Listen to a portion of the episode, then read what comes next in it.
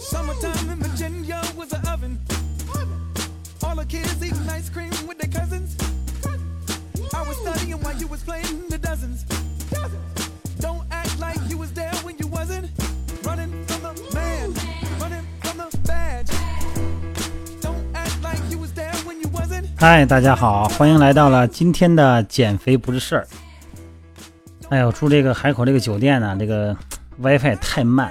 不是昨天录制的那个，呃，我给队员做那个拇指外翻哈，那个手法嘛，还有那个功能性的训练嘛，大概有十八分钟，我剪接完以后我传上去了。哎呦，这个慢，昨天没传上去，今天又开始传，特别特别慢，肯定今天我觉得能传上去。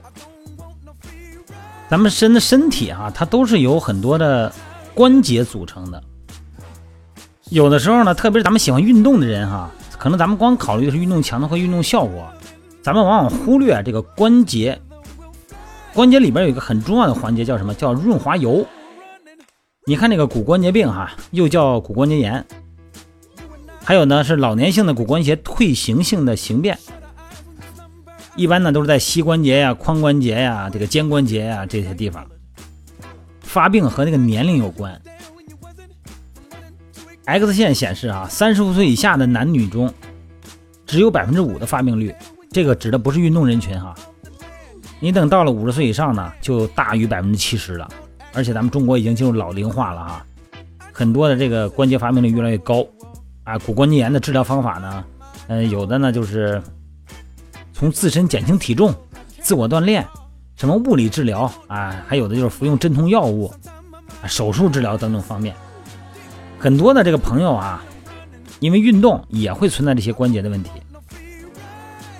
你真要是得了关节炎这种必须要治疗的这种方式啊，有的时候你也确实也有用啊，治治也有用。但是呢，这些治疗呢，往往忽略一个根本问题，就是针对关节本身的治疗。各种构成咱们关节的物质啊，都浸泡在一个滑液中。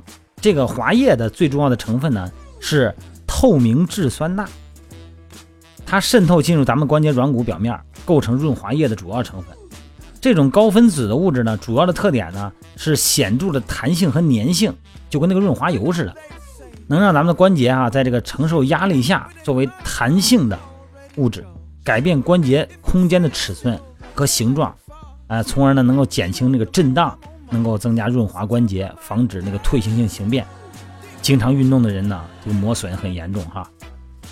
得了那个骨性关节炎的这个朋友们哈，这个关节间隙中的这个滑液组织、关节囊、韧带和肌腱，它就会发生生物化学的改变，尤其是这个滑液中的这个粘性和弹性都降低了。那么同时呢，滑液中的这个疼痛的感受器，啊，受到这个炎性介质的刺激，会产生疼痛感。很多的研究就说明说，这骨关节患者啊，这个体内个呃玻璃酸钠的这个浓度和分子量都减少了。那这个时候如果不治疗呢，不仅仅会产生疼痛，而且呢会加重退行性形变。所以说呢，怎么着也得给这个关节增加点润滑剂。所以说，可见这退行性形变的主要原因是关节内的粘性的这种物质的质和量都下降了。咱们关节里边的组织呢，在正常的功能和再生的过程中就受到了这个阻碍。那这个时候呢，就需要通过补充粘性的这种弹性物质。来增强关节腔里边的正常生物化学环境。这种物质呢，就是我们常说的人体润滑剂啊，它是体外合成的一种透明质酸钠。首先呢，就通过这个动物的实验和临床啊，这个效果就说明，啊，它组织相容性好，没有过敏反应，和正常的人体的关节液啊很相似，而且呢，在体内的半衰期很长。能够保持比较长的时间。什么叫半衰期啊？就是它的功能衰退一半所用的时间，是这个意思。所以说，一般这个透明质酸钠呢，可以通过关节腔局部注射，这关节的疼痛呢和活动度呢就会明显的减少。很多这个有长，尤其是喜欢长跑的一些朋友啊，特别是以前当过运动员的朋友，我觉得咱们都有这个经历，都用过这个东西。有很多时候就是说得了一定的关节炎以后，咱就感觉治疗的方式还是保守治疗好，是吧？你要说一说打针或者是打这个这个呃玻璃酸钠，就感觉这是不行。实际上有的时候啊，还是要听大夫的意见。为什么这一期我要说这个话题呢？就是因为有一个朋友，他是有十五年的马拉松经历了，然后现在呢，他一开始就关节他不疼，他响，哎，就感觉嘎啦嘎啦里边跟碎渣子似的响。后来呢，一检查说真的是得注射这个东西，然后呢，他就不确定啊，就觉得这玩意儿行不行啊？然后就跟我聊天嘛，然后呢，我就讲讲这个经历，因为我们很多朋友都是运动员，还有很多的都是康复师，啊，就是一些国家队的一些康复师哈。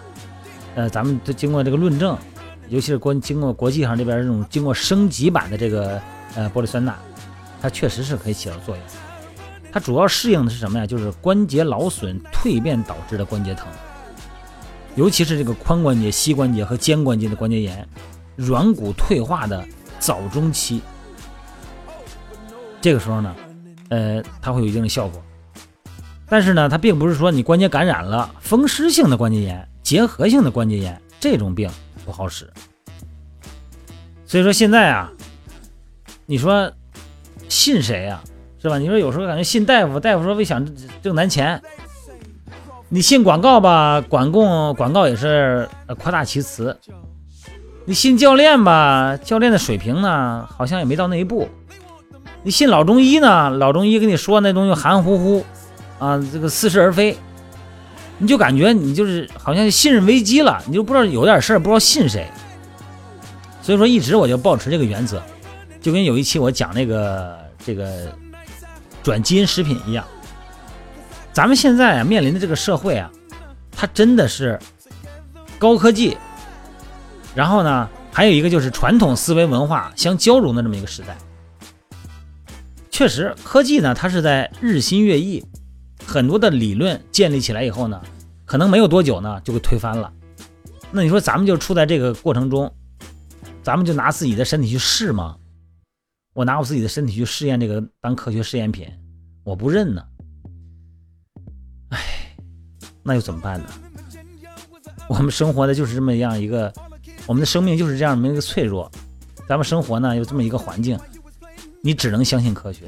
所以说我保持一个原则。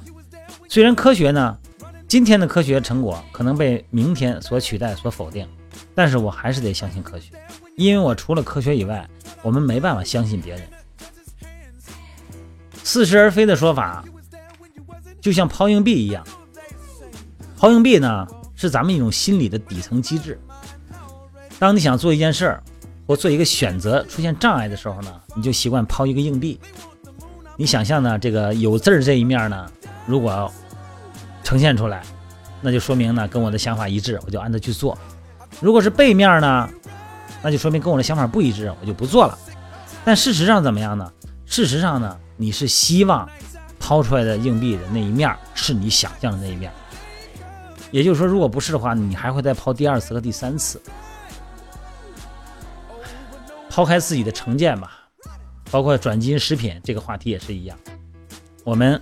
只能相信科学，因为我们没办法从头开始研究，我们也没有这个时间，也没有这个能力和精力，好吧？今天这个话题呢，时间很短，就是说治疗这个关节病里边这个呃玻璃酸钠，到底是该用还不该用？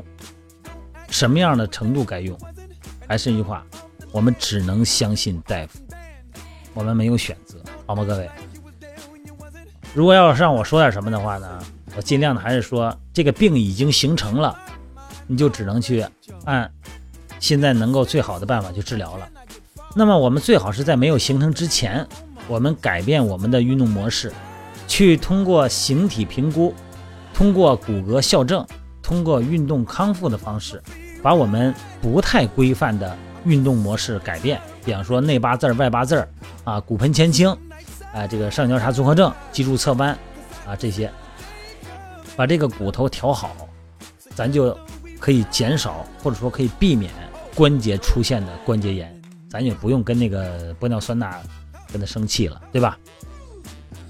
如果你是一个健身爱好者，我希望你从现在开始，或者从明天找一个时间，先找教练做一下我们的形体评估，先把咱们的骨骼这个模型先调整一下，把这个骨骼模型调整完了以后，需要强化的肌肉。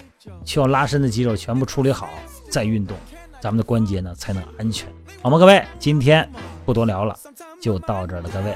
拜拜。